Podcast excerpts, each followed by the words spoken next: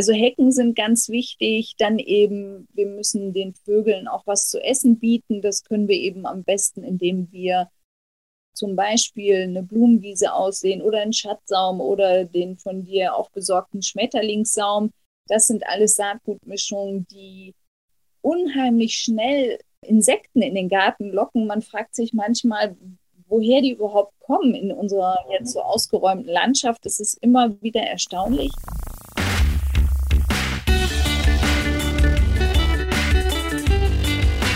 Die Heldenstunde, euer Podcast für ein gesundes und bewusstes Leben. Herzlich willkommen bei der Heldenstunde. Es begrüßt dich dein Gastgeber Alexander Metzler. Schön, dass du wieder dabei bist. Der Schwerpunkt in den letzten Folgen lag ganz klar auf dem Thema Rettung der Böden, initiiert von einem indischen Yogi, dem ich schon seit längeren Jahren folge. Die Rede ist von Sadhguru, das wisst ihr aber alle schon. Heute habe ich eine Expertin in der Heldenstunde, eine Heldin, die uns aber etwas erzählen kann, was wir denn in unseren eigenen Quadratmetern außerhalb von unseren vier Wänden ökologisch Sinnvolles machen können. Sie ist Diplom-Biologin im Schwerpunkt Vegetationsökologie und Botanik. Das hat eigentlich ganz gut geklappt. und Expertin für ökologische Gartenplanung. Herzlich willkommen in der Heldenstunde, Julia Hellwig. Dankeschön. Ich habe eben schon das Wort Vegetationsökologie zwei, dreimal äh, geprobt. Es hat sich ausgezahlt. Und wir hören uns und sehen uns jetzt nicht zum ersten Mal. Du warst vor einiger Zeit schon mal bei mir im Garten. Wir wohnen nämlich gar nicht so weit auseinander. Und da äh, wollte ich eigentlich mit dir eine Außenaufnahme machen, dann war der Fluglärm so laut, dann habe ich überlegt, kann man das nehmen, kann man das nicht nehmen und ich war unglücklich damit und dann hast du gesagt, gar kein Problem, lass es uns so einfach nochmal machen. Also herzlichen Dank für deine Zeit nochmals. Und du kannst dich bestimmt noch erinnern, äh, steigen wir doch mal so in unsere Folge ein. Ähm, ökologischer Garten und du warst bei mir, das ist ein typisches Neubaugebiet, das ist ein junger Garten, der ist jetzt im dritten Jahr, alles frisch angelegt. Was ist dir denn, fangen wir doch mal mit dem Guten an, was ist dir denn positiv aufgefallen? Also ganz toll fand ich den äh, Esskastanienzaun. Der ist mir sofort aufgefallen, weil der äh, sehr nachhaltig ist, weil es ein europäisches Gehölz ist. Äh, es wird von vielen Insekten benutzt, um Nistmaterial abzuschaben. Und äh, ich finde immer auch Materialien einfach schön, die mit dem Alter schöner werden statt hässlicher. Ähm, und das, dazu zählt der Staketenzaun eben auch, den du auch hast. Obwohl es gar kein Staketenzaun ist, glaube ich, ein Knüppelzaun, wenn ich das richtig erinnere. Und ähm, ja, also das, den fand ich ganz toll, weil der einfach äh, sehr schön ist und ökologisch sehr wertvoll, weil er eben nicht aus anderen Kontinenten herangekarrt wird, sondern quasi hier in Mitteleuropa äh, angebaut und geerntet wird und dann eben keinen weiten Transportweg hat. Ähm, also das war so das, das was mich als erstes äh, beeindruckt hat. Ähm, und da endet die Geschichte. Der Holunder hat dir noch gut gefallen, habe ich noch in ja, genau. Erinnerung. Der Holunder, fand ich auch sehr schön. äh, genau. Ähm, genau, und äh, die, äh, ich fand schön, dass äh, diese Strauchhecke, den Ansatz einer Strauchhecke, die ist ja nun zugegebenermaßen noch recht klein gewesen, ja. aber das ist auch immer Hecken sind auch ein sehr wertvoller Bestandteil von naturnahen Gärten, denn äh, gerade in den Hecken wenn sie mit heimischen Pflanzen äh, bestückt werden, äh, äh, finden viele Vögel und auch Insekten Nahrung und auch Nistmöglichkeiten. Und äh, die werden ja zunehmend in der deutschen Landschaft ausgeräumt, äh, weil die irgendwie immer im Weg zu sein scheinen und werden dementsprechend auch an den Seiten massivst eingekürzt oder auch in der Höhe, sodass man nachher, dass es eigentlich nur noch traurig aussieht. Und ähm, deshalb kommt den Hecken in den Naturgärten eine große Bedeutung zu. Das ist auch eine gute Sache. Hast du an der Stelle vielleicht so zwei, drei Empfehlungen für, für Pflanzen, die ökologisch sinnvoll sind, die man als Hecke im Garten pflanzen kann? also was immer schön ist, sind äh, Wildrosen.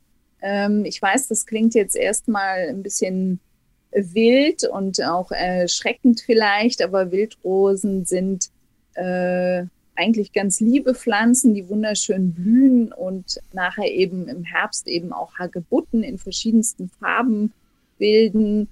Und ähm, die eignen sich wunderbar für Hecken. Sie wachsen auch in der Natur in Heckenformationen und äh, sind absolut pflegeleicht. Also man denkt ja immer bei Rosen, die müssen irgendwie gespritzt, gehäufelt, geschnitten und gedüngt werden. Und das ist gar nicht der Fall. Man kann die pflanzen wie jeden anderen Wildstrauch und die kommen dann selbst zurecht. Und die eignen sich zum Beispiel wunderbar. Äh, die meisten von denen sind eher Sonnenkinder. Äh, nur wenige Rosen kommen mit Halbschatten zurecht. Also das wäre eher sowas für den sonnigen Part. Wenn man jetzt zum Beispiel einen Bereich hat für eher ähm, halbschattige Bereiche, ähm, dann kann man zum Beispiel den Liguster nehmen oder den Holunder. Das sind beides auch wertvolle heimische Wildsträucher, die vielen äh, Insekten oder Vögeln Nahrung bieten. Und ich kann mich erinnern, dass unsere Haselnuss sich noch entzückt hat. Ja, genau. Haselnuss ist natürlich auch super. Ähm, wer mag keine Eichhörnchen, die dann auf jeden Fall Einzug halten werden. Und das Laub ist auch sehr schön, weil es ähm, sehr leicht äh, sich zersetzt.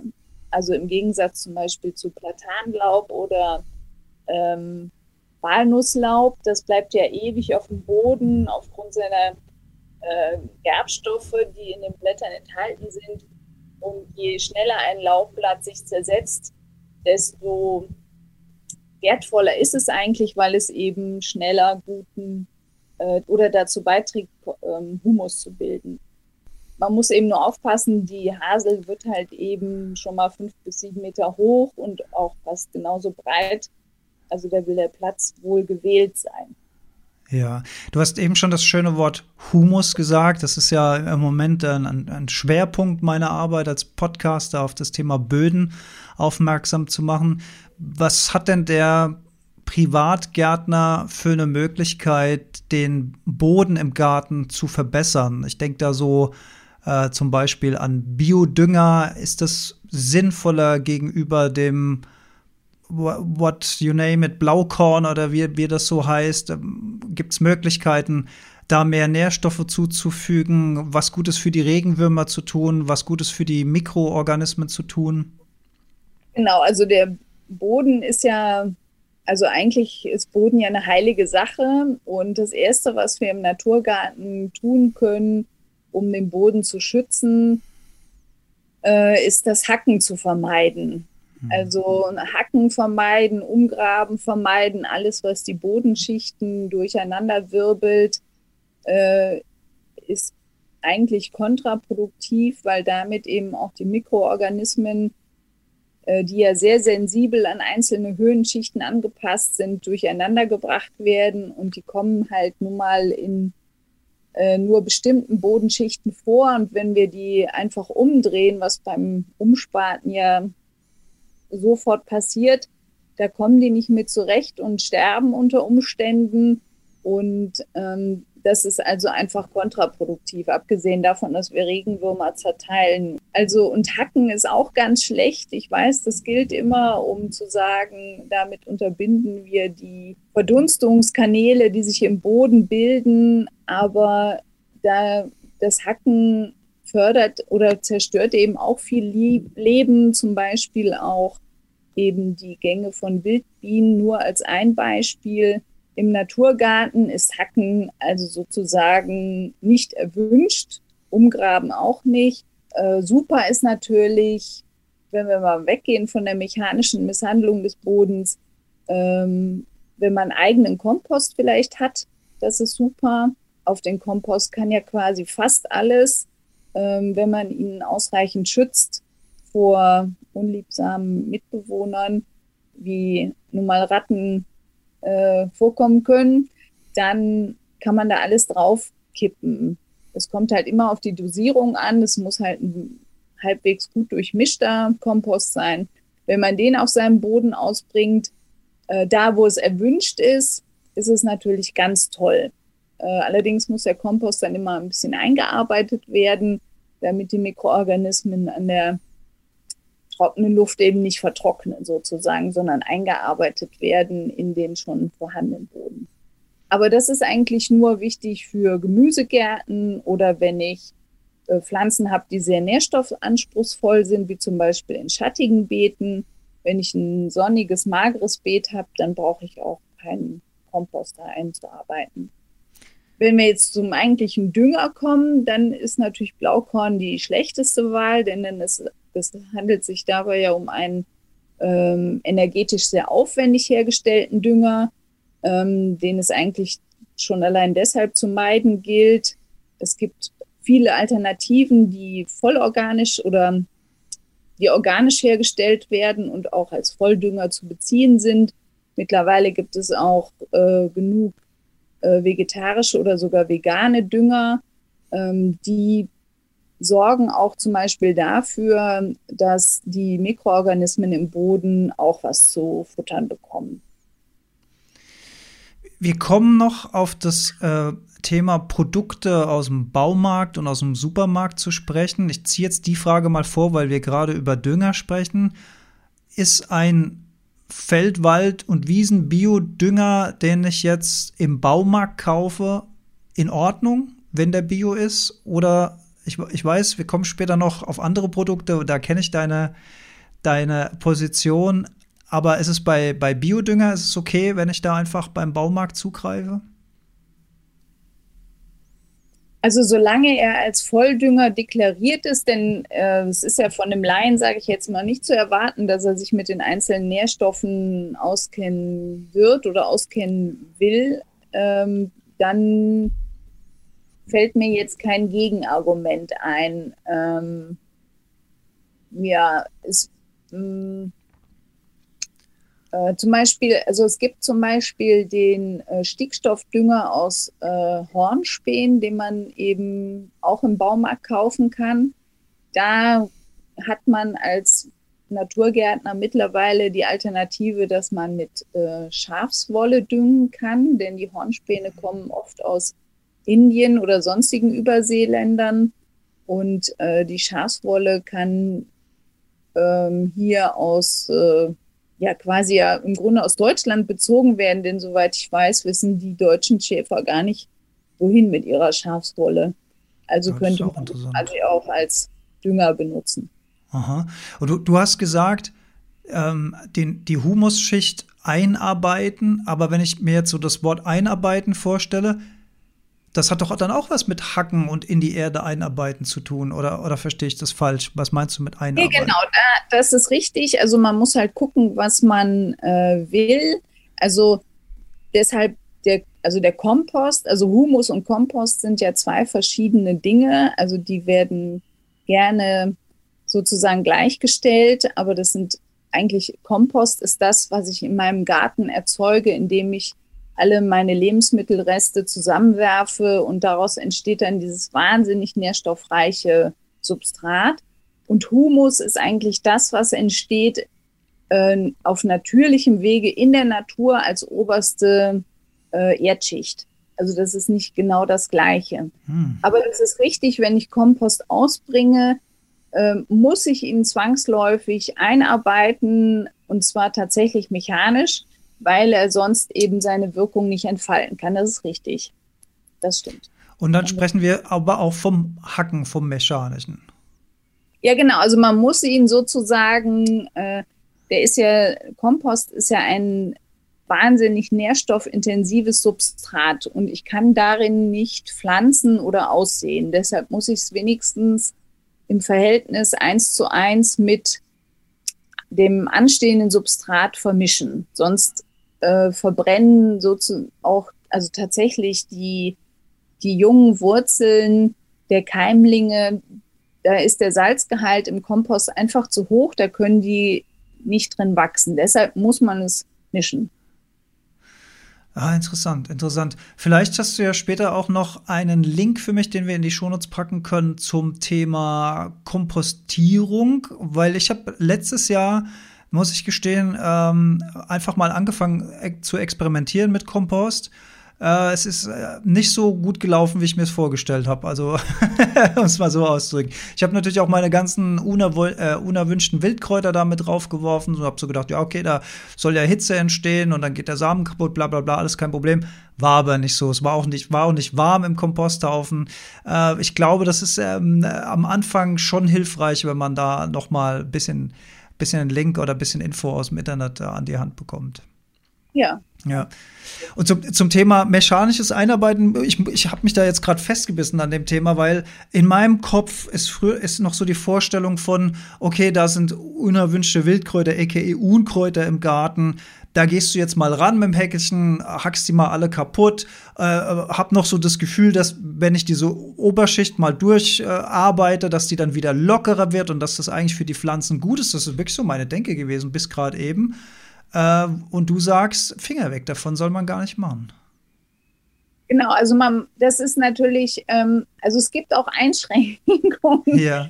Wie zum Beispiel Wurzelunkräuter. Also es gibt halt Menschen, die sagen, oh, ich habe Girsch im, im Garten und finde das toll, weil ich esse den und das ist ein Bodendecker und mich stört der überhaupt nicht. Und sogar und gesund, dann, ja. Ja, und ist gesund und ja. alles. Und ähm, es gibt aber auch Menschen, die sagen, nee, ich will aber keinen Girsch im Garten. Und dann gibt es eben die Variante, ich versuche den auszugraben. Das ist natürlich mühsam, weil man erwischt nicht alle Rhizome, aber es wäre eine Technik sozusagen. Eine alternative, bodenschonende Variante wäre natürlich, ich lege einfach eine schwarze Folie drüber äh, für, weiß nicht, drei Monate und dann gibt der Girsch meistens auch auf. Also ich habe zum Beispiel auf meinem Boden, Girsch belegten Boden, eine Kletterrose gepflanzt und die hat den Girsch auch zum großen Teil tatsächlich platt gemacht. Also es gibt Alternativen, aber ich will es ja auch nicht ähm, zu dogmatisch handhaben. Aber ich möchte nur darauf hinweisen, sozusagen, dass Bodenarbeit in einem Naturgarten nicht so gern, also nicht so es widerspricht dem Naturgartengedanken einfach, dass da drin so massiv rumgewühlt wird. Hm, Wenn ich, ich habe zum Beispiel, dann muss man halt sehen, was für einen selber die beste Methode ist. Aber ähm, ja, in der Natur macht es sozusagen nur der Maulwurf oder die Ratte oder ähnliche Tiere, die Löcher graben und aktiv die Bodenschichten ein wenig durcheinander wirbeln, aber gleichzeitig den Boden auch belüften. Und ähm, aber niemals so massiv, wie wir das eben klassischerweise bei uns in den Gärten machen. Du hast mit dem Zaun angefangen, der dir gut gefallen hat. Äh, jetzt, ich habe schon gesagt, Neubaugebiet. Ähm, wir haben jetzt hier so den, den Trend, wenn ich mich hier überall so umgucke, in den Neubaugebieten von den äh, Stäbchenzäunen, der Stabzaun, Stäbchenzaun oder wie man den nennt, also diese Metall, die so ein bisschen aussehen wie im Knast äh, die unten äh, quasi in einer Linie abschließen, dann mit einer, mit einer, mit einer Betonborde oder ähnlichem. Ähm, das hat auch Vor- und Nachteile, schätze ich mal. Ähm, ja, also ich finde halt ähm, das, was mich pers persönlich noch nicht mal aus ökologischen Gründen am meisten stört, ist, dass damit die Zaunkultur verloren geht. Also früher hatte jede Region oder Großregion seinen eigenen Zaun. Mittlerweile ist es äh, in ganz, ich weiß nicht, Deutschland oder Europa, alle haben Doppelstab-Mattenzäune. Das finde ich, also das finde ich einfach nicht schön. Ähm, aber das andere Problem ist halt, dass die, Bö dass die Zäune meistens wirklich bündig bis zum Boden reichen und damit jegliche Tiere, vor allen Dingen Igel, ausgeschlossen werden. Also Igel, ich weiß nicht, wie viele Igel mit ihrer Nase gegen Doppelstab-Mattenzäune dotzen und da einfach gar nicht mehr durchkommen. Und ähm, das finde ich, da nimmt man sich ähm, ziemlich viel raus, dass man wirklich versucht, alles Leben aus seinem Garten herauszuhalten. Es wäre so einfach, den Zaun entweder ein bisschen höher zu hängen oder einfach mal so ein 15 mal 15 Zentimeter großes Stück herauszuschneiden damit Igel zum Beispiel eben die Möglichkeit haben, durch die Gärten zu wandern und Nahrung zu suchen. Der einzig positive Aspekt an den Zäunen ist eventuell, dass man sie gut begrünen kann. Ansonsten sehe ich da keine großen Vorteile also Kletterpflanzen zum Beispiel. Oder was ich auch sehr schön finde, sind die, die Plastikbanderolen, die dann mit Pflanzen bedruckt sind, die man sich so schön reinmachen kann. Das finde ich ganz, ganz großartig. das ist nur meine persönliche ja, Meinung. wenn die Weichmacher rausgehen und äh, dann nachher uns das Plastik um die Ohren weht, das wird bestimmt toll. aber mein Kastanienzaun hat dir gefallen, meine Lunde hat dir gefallen. Also viel, viel Licht, aber ja, wir, wir wissen es alle, wo Licht ist, auch Schatten. Was hat dir denn nicht so gut gefallen an meinem Garten? Aus ökologischer Sicht. Ähm, also Boah, was ein Lachen. große Rasenfläche fand ich ah, ja. schade, weil, ähm, weil das so viel verschenkter Raum ist. Also ich kann alle Eltern verstehen, die kleine Kinder haben und die Kinder brauchen irgendwie mehr Platz zum zum Spielen, zum Fußballspielen, was auch immer. Aber ähm, wenn man das jetzt nicht haben sollte, dann könnte man aus dem Rasen, der ja klassischerweise nur aus auch sehr wenigen Arten besteht, die dann meistens auch noch nicht mal heimisch sind, ähm, den Rasen könnte man eben umwandeln in einen artenreichen Kräuter- oder Blumenrasen. Den kann man quasi nutzen wie normalen Rasen, aber er beinhaltet halt äh, deutlich mehr heimische Arten, die eben dann auch Blüten hervorbringen, die dann wieder Insekten anlocken und damit lädt man das Leben wieder in seinen Garten ein. Also das wäre noch eine Möglichkeit. Oder man kann auch, oder und, man kann auch noch Blumenzwiebeln reinpflanzen, also sei es Schneeglöckchen oder äh, äh, Krokusse. Ähm, das sind ja dann alles Arten, die auch mit einem Rasen verträglich sind, denn man mäht ja dann in einem Naturgarten den Rasen auch eigentlich erst, wenn die Blätter dieser Pflanzen wieder eingezogen sind. Das führt dazu, dass man eben auch nicht in die Versuchung kommt, zu früh zu mähen. Mhm. Das ist ganz, ganz spannend, weil ich komme ja traditionell aus einer Garten-Rasen-Liebhaberfamilie. Mein Papa hat einen großen Rasen, äh, große Rasenfläche, für die er auch immer viel Lob geerntet hat. Äh, Thema englischer Rasen. Äh, aus der Dynastie versuche ich mich ein bisschen, ähm, äh, wie soll ich sagen, äh, nicht distanzieren, aber ich will die Dynastie ein bisschen auflockern. Ähm, äh, du hast gerade gesagt, Kräuterrasen ist das dann einfach eine andere Rasenmischung als die Klasse, als der klassische Rasen? Und dann könnte, könnte man sich ja als nächstes die Frage stellen, warum macht es eigentlich nicht jeder? Ich wäre jetzt so als, als Neuling, wo es um die, um, die, um die Rasenfläche ging, was einfach wurde Rollrasen drauf gemacht, damit es erstmal schnell grün ist.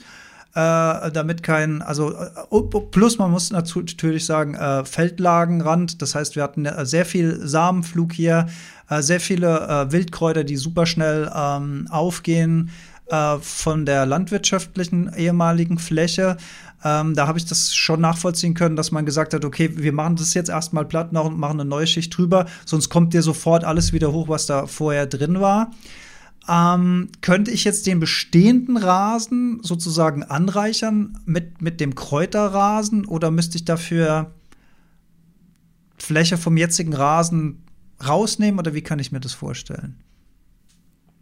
Also entweder kann man, wenn man jetzt äh, die einfachste Variante wäre, einfach erstmal Blumenzwiebeln stecken. Das wäre sozusagen das Einfachste, womit man die Rasenfläche schon gerade für Wildbienen im Frühjahr deutlich aufwertet. Wenn man jetzt mehr machen will, gibt es verschiedene Varianten. Die krasseste Variante wäre, man bricht dann alles um und macht eine Neueinsaat. Ähm, das ist aber dann, dann fängt man ja quasi wieder bei Null an. Mhm. Und, ähm, dann guckt man erstmal einige Wochen auf eine braune, nackte Fläche. Wenn man das jetzt auch nicht gerne möchte, dann kann man zum Beispiel ähm, äh, Streifen umfräsen und die neu einsehen in dem bestehenden Rasen. Und dann etablieren sich von dieser Streifenaussaat die neuen Arten in die umliegenden Flächen. Das ist aber auch nicht jedermanns Sache, zumal schon gar nicht in einem Privatgarten. Das sieht einfach kurios aus. Ähm, Dann gibt es noch die Alternative, ich setze Stauden in die Rasenfläche die äh, etablieren sich dann im Laufe der Jahre über die ganze Fläche. Das dauert aber auch ewig. Meine präferierte Variante ist, äh, dass man sich mit einem, einem Vertikutierer äh, ausleiht, zulegt, was auch immer, und äh, damit seine bestehende Rasenfläche vertikutiert, so dass ungefähr nur noch 50 Prozent des alten Rasenbestandes übrig sind. Dann nehme ich mein neues Saatgut, ähm, das, wenn es nicht aus dem Baumarkt bitte stammen sollte, und sehe, misch das mit Kompost, trockenem Kompost oder trockenem Sand und sehe das auf der gesamten Fläche ein. Ähm, dann habe ich mh, mm, den Effekt, dass ich überall neues Saatgut eingebracht habe, was natürlich nicht überall wieder keimen wird. Aber ich habe nachher nicht dieses streifige Aussehen oder dieses punktuelle bunte, sondern ich habe es über der gesamten Fläche. Manche Gärtner sagen, das funktioniert nicht. Ähm, ich habe damit wirklich sehr gute Erfahrungen gemacht. Ähm, und man hat nachher eine wirklich beeindruckende Anreicherung der bis dato äh, einheitlich grünen Fläche zu einer bunten, zu einem bunten Blumenrasen. Blumenrasen ist ein schönes Stichwort, um aufs nächste Thema zu kommen. Äh, viele von uns machen sich Gedanken über das Insektensterben. Äh, die Menschen werden mehr und mehr sensibel für das Thema und man merkt es ja auch. Äh, also früher, wenn man irgendwie eine Stunde im Auto unterwegs war, musste man dann mal zur Raststätte fahren und die Scheibe reinigen, weil alles voller Käfer und in Insektenflügel war. Man hat äh, fast nichts mehr gesehen. Äh, können sich junge Menschen, die heute einen Führerschein machen, überhaupt nicht vorstellen. Das passiert einfach nicht mehr und das ist ja ein krasser Indikator dafür, äh, wie sehr äh, die Insekten zurückgegangen sind.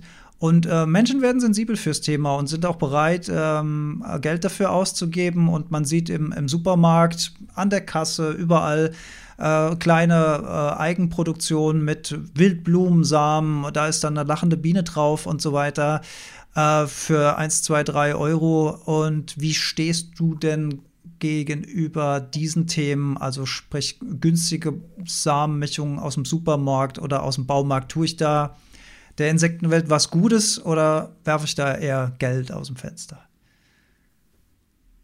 Ähm, also wenn ich es krass formulieren will, dann würde ich sagen, da schmeißt man eher das Geld zum Fenster raus. Hm. Ähm, sicherlich ist das eine bunte Mischung und da kommen auch ein paar Insekten und äh, das ist richtig. Aber ich denke, wenn man sich schon die Arbeit macht, also allein die Vorbereitung und Geld in die Hand nimmt, um das Saatgut zu kaufen, dann wäre es ja toll, wenn man gleich wirklich das optimale Saatgut ähm, sich besorgen würde, denn das ist wesentlich hilfreicher und ähm, auch schöner anzusehen, äh, wobei das natürlich im Auge des Betrachters liegt. Aber äh, es bringt deutlich mehr, wenn ich mir ähm, wirklich heimisches Saatgut besorge, als das, was ich generell im Supermarkt oder Baumarkt bekomme. Denn da ähm, in dem Saatgut ist nur ein Bruchteil ähm, heimischer Arten enthalten. Das heißt, der andere Teil dieser Arten kommt irgendwo aus dem Ausland oder wie kann ich mir das vorstellen? Ähm, also wenn wir jetzt rein von den Arten ausgehen, ähm, du hattest mir eine Liste zugeschickt mit Arten. Das war ja aber was ganz Besonderes. Da habe ich ja extra tiefer in die Tasche gegriffen, weil ich gedacht habe, ähm, viel hilft viel. Und da wollte ich mal, ähm, da wollte ich mal deine Meinung dazu hören. Und wenn es gut ist, nennen wir den Markennamen und wenn es nicht gut ist, nennen wir den Markennamen nicht. Da bin ich jetzt mal gespannt, was du sagst. Gut, also ich du hast mir die Zusammensetzung geschickt. Immerhin ist die schon mal angegeben. Das ist schon mehr als bei vielen anderen Tütchen, die man so kaufen kann. Äh, insgesamt waren 24 Arten enthalten. Äh, davon, ich habe es mir extra aufgeschrieben, äh, sind neun Arten nicht heimisch. Das heißt, die kommen aus anderen Kontinenten wie Nord- oder Mittelamerika zum Beispiel. Ähm, sieben Arten waren oder sieben Gattungen waren völlig unklar, weil nur der Gattungsname genannt wird. Also da wird eben nur von der Skabiose geredet oder von der Tagetes, aber was das für eine Art ist, wird überhaupt nicht genannt. Das finde ich absolut unseriös, weil ich keinen Einblick habe, äh, was das für eine Art ist, also wo die ursprünglich herkommt.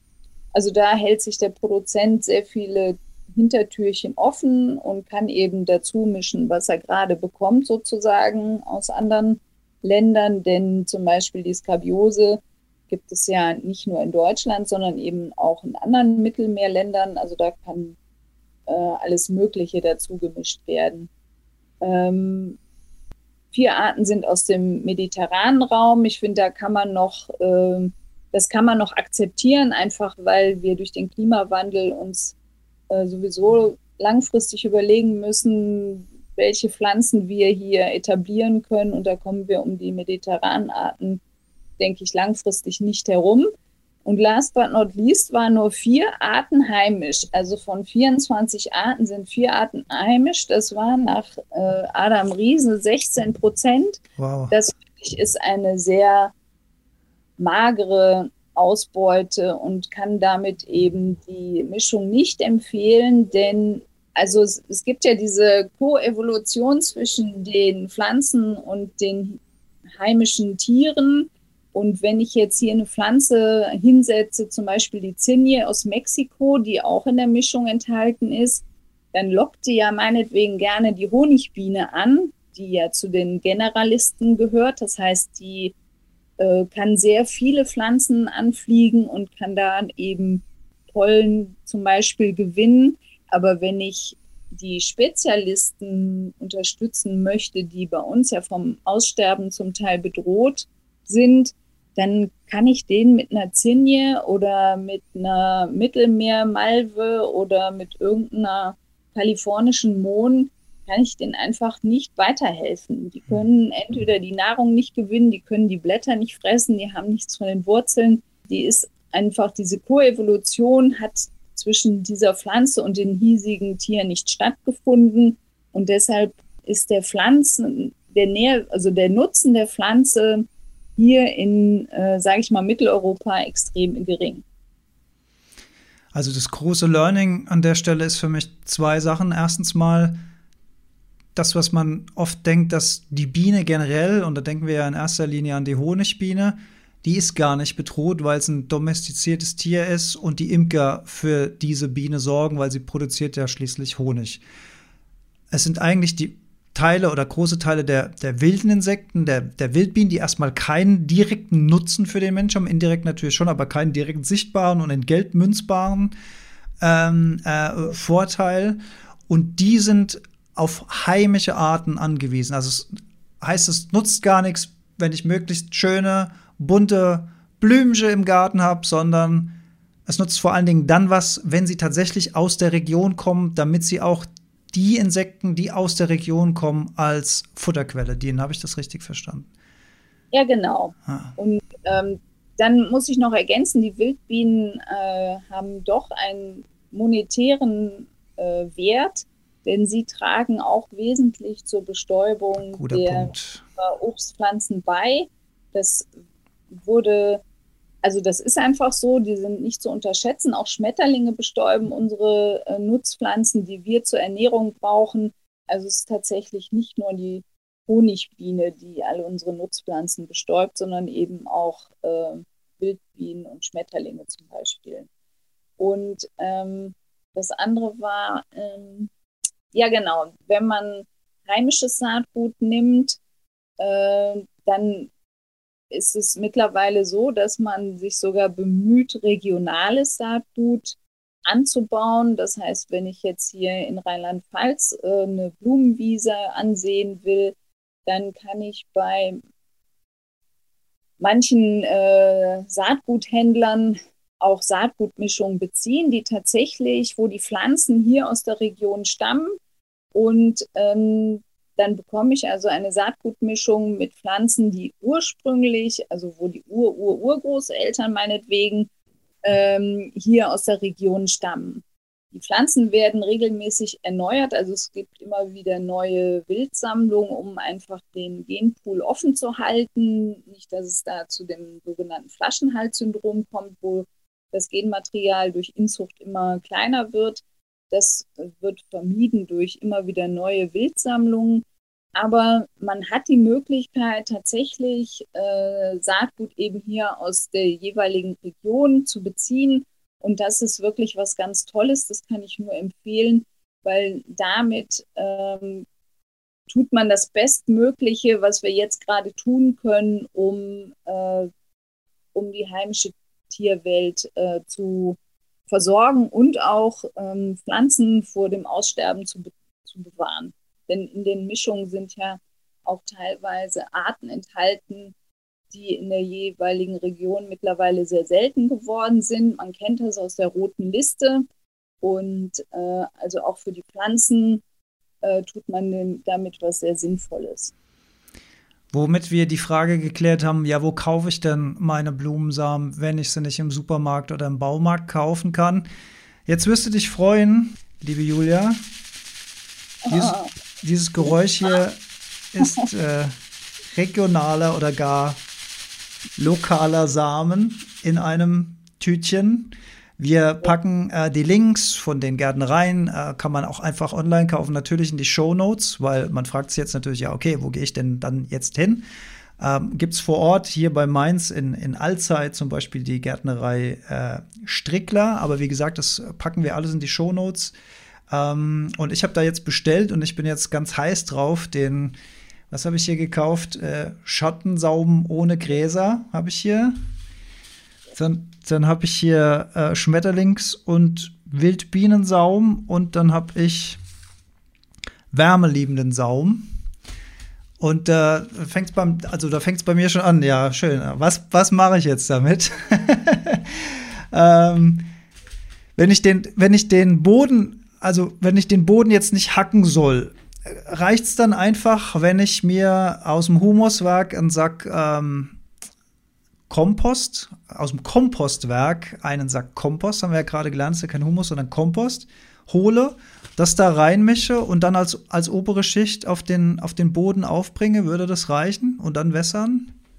Nee, Weil, das reicht leider nicht. Ah, okay. Also man muss schon, wenn man was ansehen will, muss man es quasi so machen, tatsächlich wie im Gemüsegarten. Also wir äh, müssen ein feines Saatbett herstellen und müssen den Boden dazu äh, feinkrü ein feinkrümeliges Planum herstellen, nennt sich das. Das heißt also, ich habe keine groben, dicken Erdschollen mehr, sondern ich habe, es ist feinkrümelig.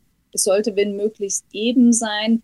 Und es muss so tief gelockert sein, zumindestens, äh, also ich sag mal, 10 Zentimeter, damit die junge Keimpflanze die Möglichkeit hat, mit ihren zarten Wurzeln in den Boden überhaupt eindringen zu können. Das kann sie nicht, wenn der Boden betonhart ist und ja. äh, das geht einfach nicht.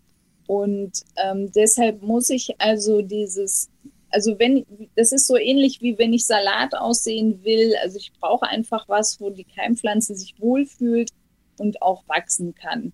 Und das heißt, ich muss die Fläche vorher eben tatsächlich, ich muss sie einfach mechanisch bearbeiten, um die, wenn ich habe, Wurzelunkräuter, die muss ich einfach loswerden die Saatunkräuter muss ich vorher entfernen. Äh, es soll, muss halt eine völlig pflanzfreie Fläche sein, wenn möglich. Äh, außer ich mache es jetzt so wie mit dem schon beschriebenen äh, Vertikutierer. Das ist aber eine Spezialtechnik, sag ich mal. Standardmäßig bricht man einfach den Bereich, den man einsehen will, äh, komplett um. Ist dann ist das äh, Beet sozusagen frei von allen Pflanzen. Äh, und dann mische ich mein Saatgut, ich sag mal ganz grob im Verhältnis 1 zu 20 äh, mit trockenem Kompost oder Sand. Ich muss es halt ein bisschen verdünnen, damit ich in der Lage bin, es gleichmäßig auszubringen. Dann sehe ich das Ganze aus, so gleichmäßig wie ich kann. Und dann kommt mit das Wichtigste, ich muss es andrücken, das Saatgut. Wenn das Saatgut keinen Kontakt zum Boden hat, äh, kann es keine Feuchtigkeit aufnehmen und bekommt dann keinen Impuls zum Keimen. Also das Andrücken, sei es mit den Schuhen, Händen, mit einer Walze, ist egal. Ähm, aber das ist ganz, ganz wichtig. Und dann ähm, ähm, muss ich es halt feucht halten. Ich äh, beregne es mit einer feinen Düse ganz vorsichtig, denn ich will ja nicht, dass das Saatgut wegschwimmt. Deshalb ist es auch relativ wichtig, dass es, wenn möglichst plan ist, das Beet, in das ich aussehe, weil, wie gesagt, wenn man nicht vorsichtig wässert, fließt mein Saatgut in irgendwelche ähm, Mulden und dann habe ich auf dem Rest der Fläche einfach, wenn es dumm läuft, kein Saatgut mehr. Bei diesen Aussaaten ist es am geschicktesten, man macht es im Frühjahr oder im Herbst, wenn sozusagen die Natur die dauerhafte Befeuchtung übernimmt. Denn ich muss das Saatgut ja äh, schon mindestens vier bis sechs Wochen feucht halten, damit die Keimpflanzen eben genug Wasser aufnehmen können in ihre Samenschale, dass die rein mechanisch sozusagen aufplatzen kann und der Keimling rauskommen kann.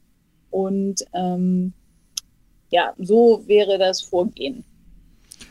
Okay, ja. Also ist jetzt auch nicht ganz so einfach, wie ich mir das vorgestellt habe. Hier mal schön ausgießen und dann einmal Wasser drauf, fertig. Nee, so ist es dann auch nicht.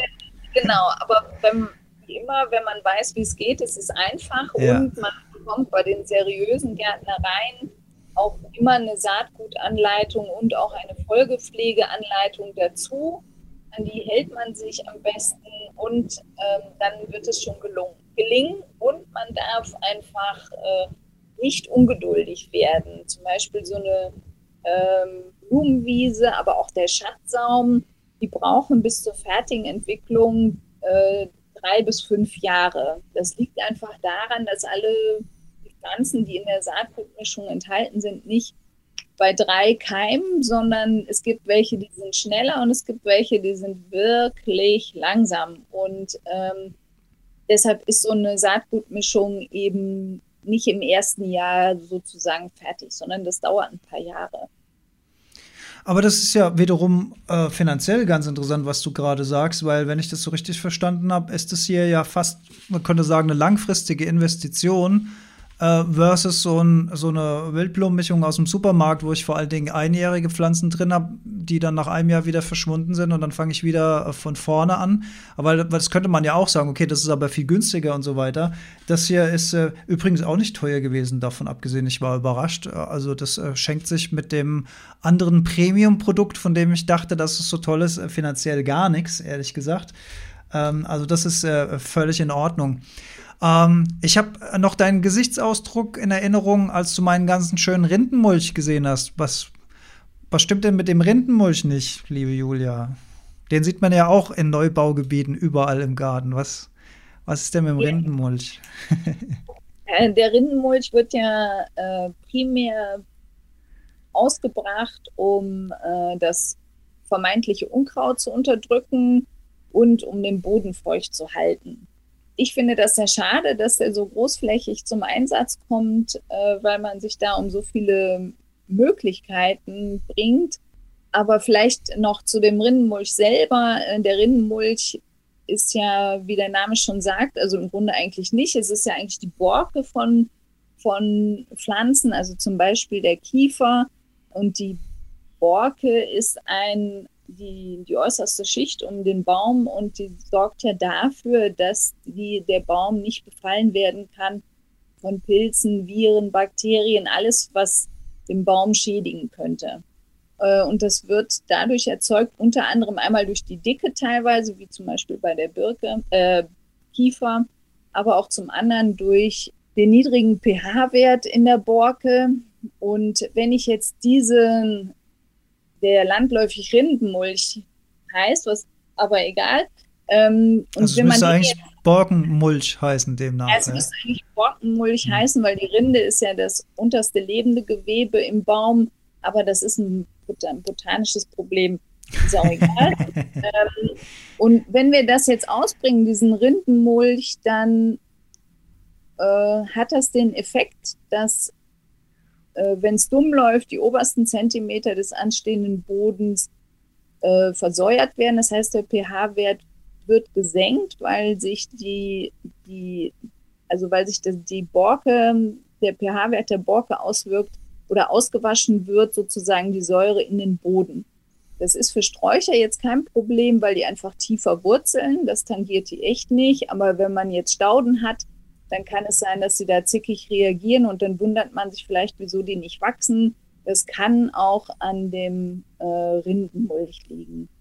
Ähm, zudem finde ich es immer extrem traurig, dass die Wildbienen dann überhaupt da keine Gänge mehr anlegen können, weil die sind nun mal nicht in der Lage, diese riesigen äh, Mulchstücke beiseite zu räumen, um dann ihre kleinen Gänge zu graben.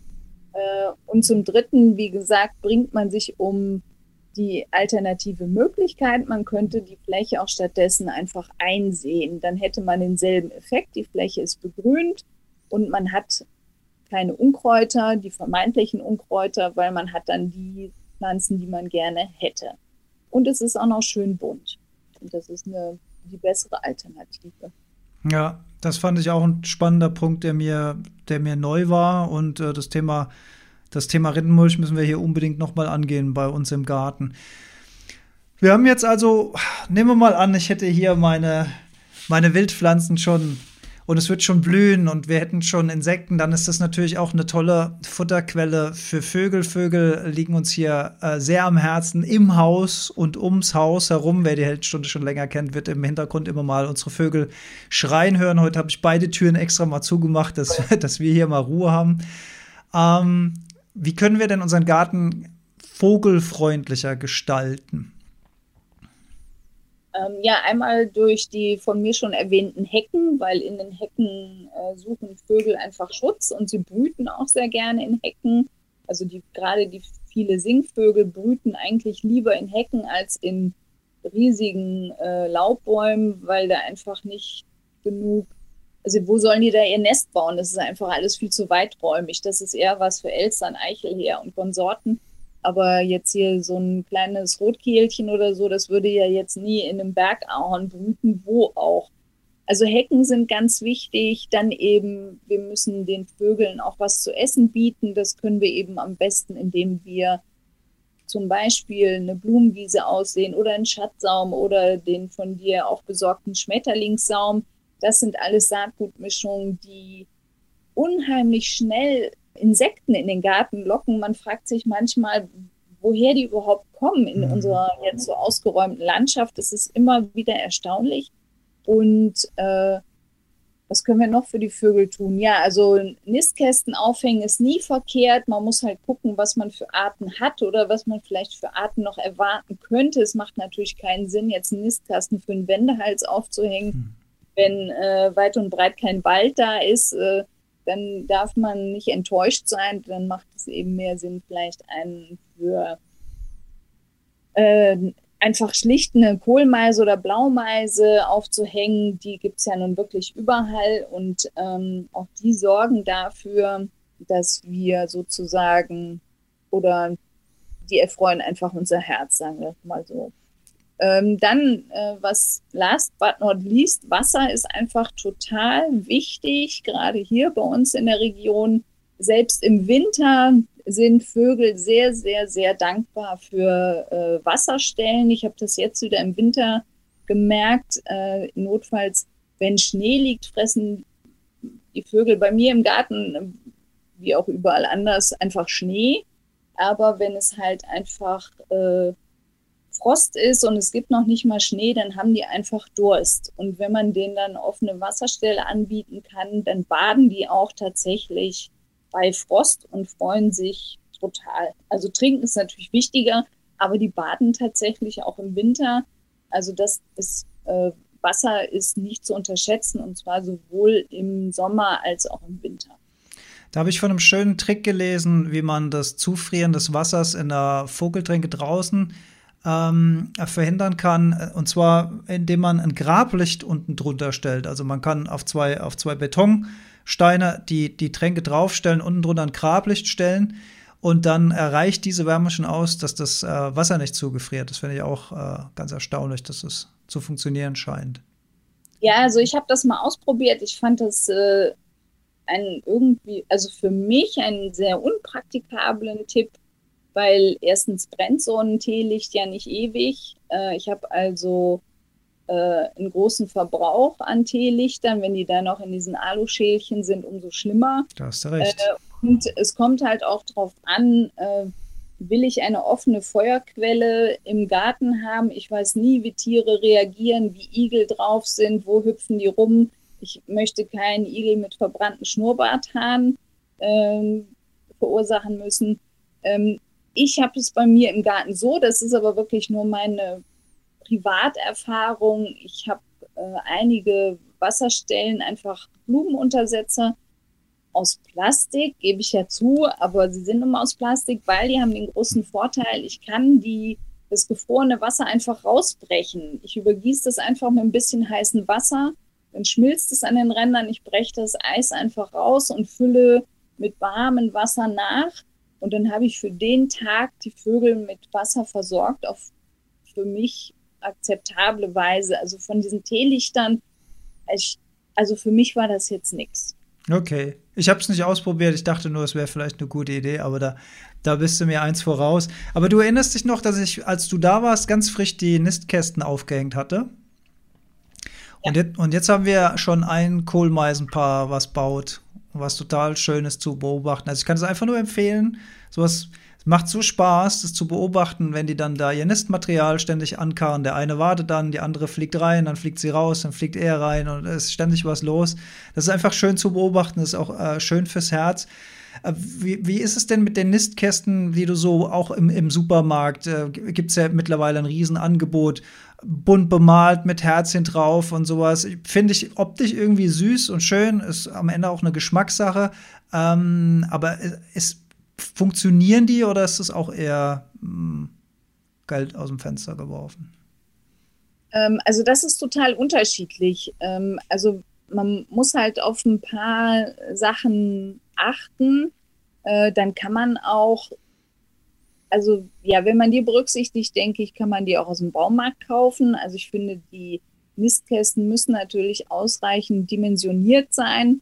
Also man kann ja manchmal Vogelnistkästen kaufen, die sind kleiner als mein Handteller vom Bodenbereich her. Da, damit fängt kein Vogel was an, weil wenn die Küken dann schlüpfen, ist es einfach zu eng und die Vögel schwitzen ja auch. Und wenn das Schwitzwasser nicht äh, abtransportiert werden kann, dann können da auch, können die Vögel davon krank werden. Also A, der Nistkasten muss ausreichend dimensioniert sein dann sollte er nicht mit giftigen Lacken hm. äh, gestrichen werden. Da, da, muss man einfach gucken. Am besten wäre, wenn es mit Bioleinöl nur gestrichen ist. Ja, genau, das ist das Zweite. Ja, er sollte vielleicht nicht zu dunkel gestrichen sein, denn äh, sonst wird es da in einem Nistkasten einfach viel zu heiß drin. So kleine Vögel können auch am Hitzschlag sterben. Also es sollten vielleicht eher helle Farben sein, in denen der Nistkasten gestrichen wird. Ja, und am besten ist es ähm, raues Holz, also gerade von innen, denn die kleinen Küken müssen ja irgendwie vom Boden des Nistkastens auch irgendwann mal da rauskommen. Und dann können die sich an dem rauen Holz innen auch besser festkrallen, um zu der Öffnung zu gelangen und irgendwann rauszufliegen. Ach ja, das sind so die Sachen, die mir spontan einfallen, äh, auf die man achten sollte, bevor man einen Nistkasten kauft. Und wie gesagt, es sollten natürlich Vögel sein, die ich auch in meinem Garten erwarten kann. Es macht ja keinen Sinn, eben irgendwas anderes zu kaufen und dann wird er nicht besiedelt. Ähm, dann ist man nachher enttäuscht, aber es liegt halt nicht, es liegt einfach daran, dass es keinen Vogel gibt, der den besiedeln könnte. Mhm. Gleiche Kategorie wäre jetzt meine Frage nach den Insektenhotels, die es ja auch zuhauf äh, zu kaufen gibt in allen möglichen Formen, Farben, Größen und Preiskategorien. Äh, was, was, wie denkst du darüber, Insektenhotels? Insektenhotels, also die, die man so landläufig kaufen kann, die würde ich nicht kaufen. Ganz einfach, weil die einfach nicht auf die Bedürfnisse von Insekten oder Wildbienen ausgerichtet sind. Also zum Beispiel diese Kieferzapfen konnte mir noch keiner erklären, wer da drin äh, leben soll, außer vielleicht ein paar äh, Ohrenkneifer, die natürlich auch schützenswert sind. Aber dafür muss man jetzt nicht doch manchmal viel Geld in die Hand nehmen. Äh, auch diese Schmetterlingsschlitze. Ich persönlich habe da noch nie einen Schmetterling drin gesehen.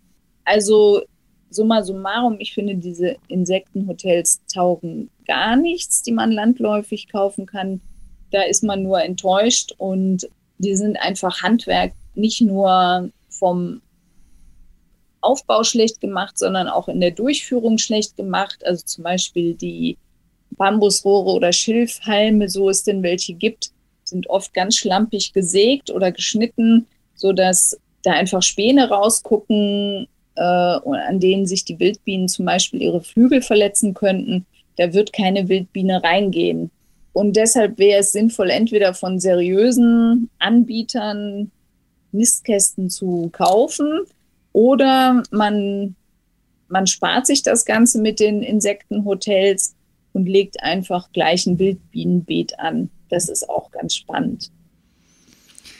Blick in die Zukunft in meinem Garten ist, ist noch so ein Projekt, also neben der jetzt, jetzt haben wir ja viel gelernt und ich, ich habe ja viel gelernt von dir, was ich jetzt peu à peu noch umgestalten kann und will. Und das größte Projekt, über das haben wir noch nicht gesprochen, die Anlegung eines Teiches. Wie sieht's? Ah, sie lächelt, Julia. Ah, habe ich einen Nerv getroffen, das ist gut. also Teich hat auch, äh, nebst dem das einfach schön aussieht, wie ich finde, ist ökologisch wertvoll. Äh, ja, ein Teich ist äh, super wertvoll und äh, weil er einen ganz anderen Lebensaspekt in den Garten bringt. Äh, ich finde es einfach ästhetisch toll. Man kann auf eine Wasserfläche gucken und äh, ja, wie gesagt, man kann ganz andere Pflanzen in seinen Garten bringen und damit auch ganz andere Tiere. Und äh, das Anlegen eines Teiches ist auch gar nicht schwer.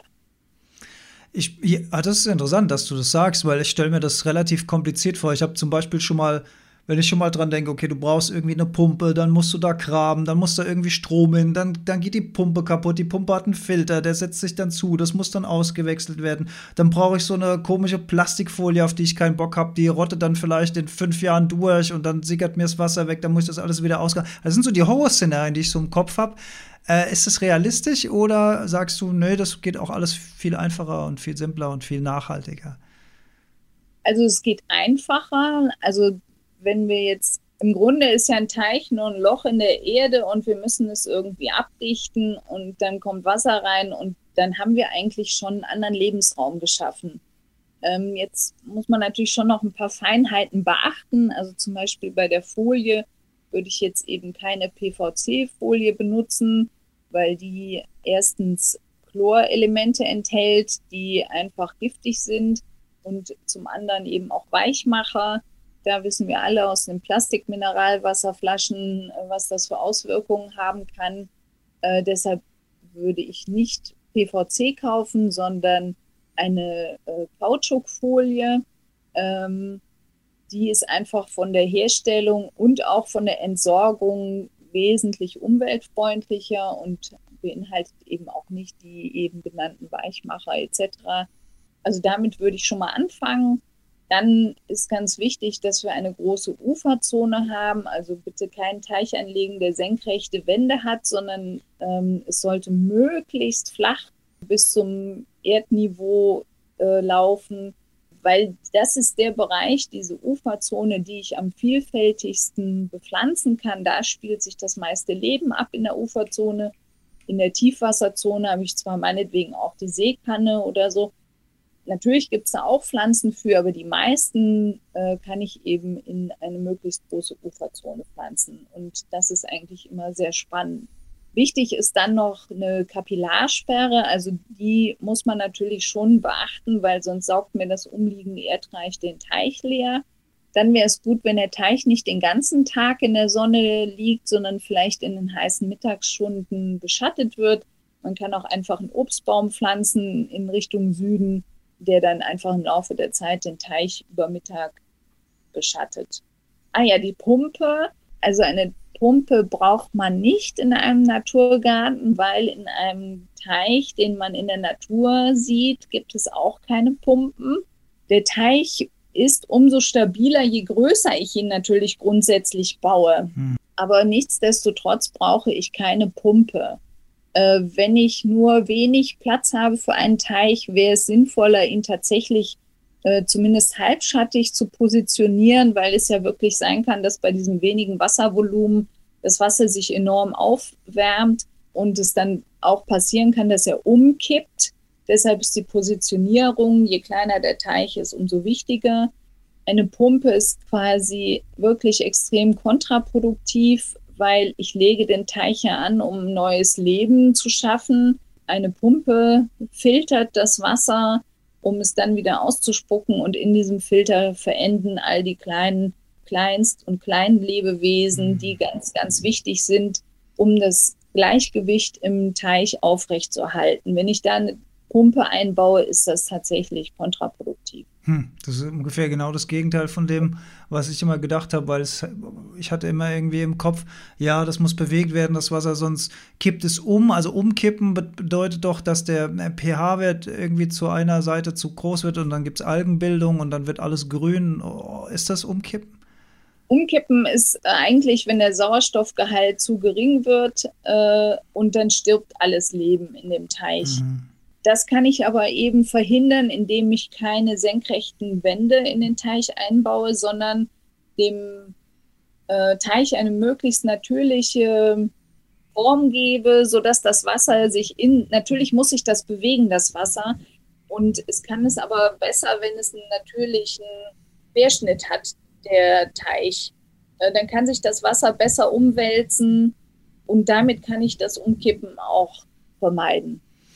Wenn ich da jetzt so ans Biohacking denke, die Biohacker, die legen sich ja auch gern mal im Winter dann ins eiskalte Wasser rein. Ist, ist das dann für einen Teich empfehlenswert, wenn der Mensch da ab und zu mal reinspringt? Ist das, oder ist es dem Teich eigentlich herzlich wurscht? Also es kommt natürlich darauf an, wie man das macht. Also wenn man es vielleicht ein bisschen achtsam macht, dann denke ich, macht dem Teich das nichts. Das macht man also, sehr achtsam im Winter, das kann ich dir garantieren. aber äh, also es gibt auch Menschen, die haben nur ein Tauchbecken und das ist als Naturteich angelegt und äh, das geht auch. Also man muss es jetzt nicht vielleicht übertreiben, aber ich denke, wenn man es ab und zu macht und eben nicht die ganze Uferbüschung lostrampelt bei dieser Aktion, dann spricht da, glaube ich, nichts dagegen, dass man seinen Teich benutzt. Ja, das ist doch schön. Ich sehe da schon die Libellen fliegen und die Frösche quaken und ab und zu kommt ein Storch vorbei und sowas. Da freue ich mich schon drauf. Jetzt haben wir natürlich viel von Garten und großen Flächen gesprochen. Vielleicht abschließend, liebe Julia, ähm, ein paar Ideen für Menschen, die sagen, ja, das ist ja alles schön und gut, aber ich habe hier nur einen ganz kleinen Balkon oder ich habe eine Terrasse oder ich habe einen kleinen Innenhof. Kann man da auch äh, kleine ökologisch äh, wertvolle Hand Handgriffe machen? Auf jeden Fall. Also ich finde, äh, man kann äh, jeden Topf und jeden Balkonkasten äh, so umgestalten, dass, äh, dass er einen ökologischen Sinn hat. Also die Geranien, die man so pflanzt oder die fleißigen Lieschen in den Balkonkästen, die haben halt tatsächlich wirklich einfach keinen Wert. Die sind nur bunt, mir persönlich auch vielleicht auch schon ein bisschen zu bunt, aber sie haben, sie laden kein Leben zu sich nach Hause ein, was ich eigentlich äh, sehr äh, erstrebenswert finde. Und man kann diese Balkonkästen eben zum Beispiel bepflanzen mit also heimischen Pflanzen. Das ist so einfach, wenn man nur heimische Sachen nimmt, dann passiert das Ganze sozusagen von selber. Also wenn man jetzt einen schattigen Balkon hat oder einen Kübel, dann kann man Akeleien pflanzen oder das Zimbelkraut oder den Hirschzungenfarn oder Storchschnabel. Also es gibt quasi für jede Situation eine passende heimische Pflanze. Man muss also auch jetzt nicht unbedingt immer den Boden austauschen. Also jetzt für den Garten mal gesprochen, das hatte ich noch zu erwähnen. Also es gibt quasi für jeden Boden die passende Pflanze. Man muss nicht immer die Erde austauschen. Und für den Balkon oder Kübel, da kann ich, wenn ich eine große Terrasse habe mit großen Kübeln, kann ich auch äh, zum Beispiel die Bibernellrose pflanzen. Die ist zum Beispiel bei Käfern sehr beliebt. Äh, oder das Sonnenröschen in Balkonkasten pflanzen. Also es gibt wirklich eine unerschöpflich große Zahl an heimischen Pflanzen, die leider nur noch wenige Menschen kennen. Und ich hatte bei unserem letzten Besuch, glaube ich, gesagt, äh, die heimischen Pflanzen sind die neuen Exoten. Und das ist eigentlich sehr, sehr traurig, denn ähm, Rittersporn und Geranien kennt jeder, aber das Hungerblümchen oder ja, die lila Akelei oder so, die kennt kaum jemand und das ist eigentlich sehr schade.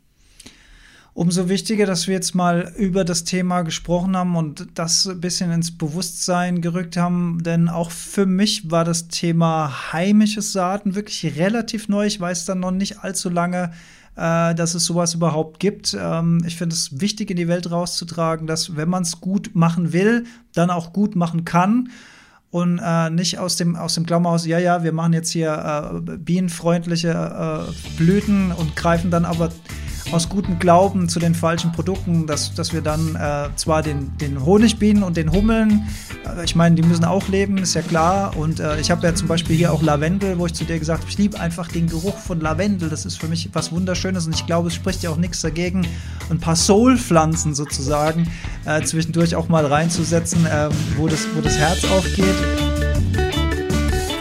Aber natürlich müssen wir äh, die Wildbienen äh, unterstützen und ich glaube, das Bewusstsein, dass es überhaupt sowas wie regionale Saaten gibt und dass man in den Shownotes von dieser Folge die Links findet, wo wir die kaufen können, das finde ich schon ähm, echt immens wichtig. Liebe Julia, vielen herzlichen Dank für deine Zeit und für dein Bewusstsein und deine Leidenschaft für die heimischen Tier- und Pflanzenarten. Bitte sehr.